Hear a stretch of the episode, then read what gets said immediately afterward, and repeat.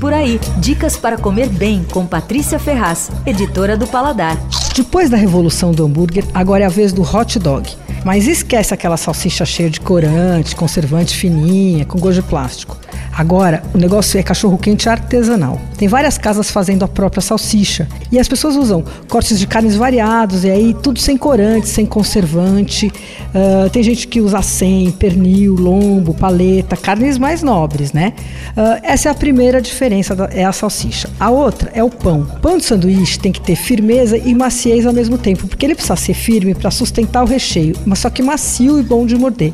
Então, tem gente fazendo o próprio pão, que pode ser normalmente ou de brioche ou pão de leite para hot dog. Ou quem não está fazendo está encomendando assim muito cuidadosamente de lugares de fornecedores muito selecionados. Bom, os molhos e complementos também seguem essa mesma linha artesanal, né?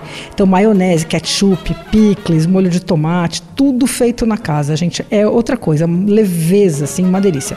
Se não é feito, é comprado de gente que faz em pequena quantidade que usa métodos tradicionais. Bom, quer saber onde comer, né? Seguinte, o hot pork do Jefferson Rueda é especial.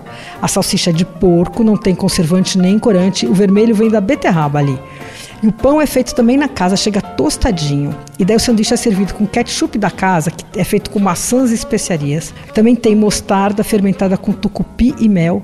E vem com uma saladinha de cebola roxa e picles. Outro lugar legal é o Pop Artesanal. Abriu há menos de um mês e é um carrinho estacionado numa esquina na Paulista com a Peixoto Gomide. O dono do carrinho, chamado Alexandre Park, faz a salsicha, faz o pão, faz a maionese e faz o ketchup. Ele usa pernil e faz uma pancheta, e usa pernil e pancheta que ele mesmo faz, né? E é incrível, porque serviço tudo num carrinho que fica numa esquina. Bom, ZDL, Mits, Benzina também entraram nessa onda do cachorro-quente artesanal. Eles compram de fornecedores que produzem a salsicha em pequena quantidade. Uh, o INPE está fazendo a própria salsicha. Até ano passado eles compravam e agora resolveram fazer.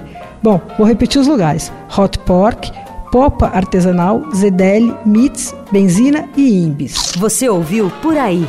Dicas para comer bem com Patrícia Ferraz, editora do Paladar.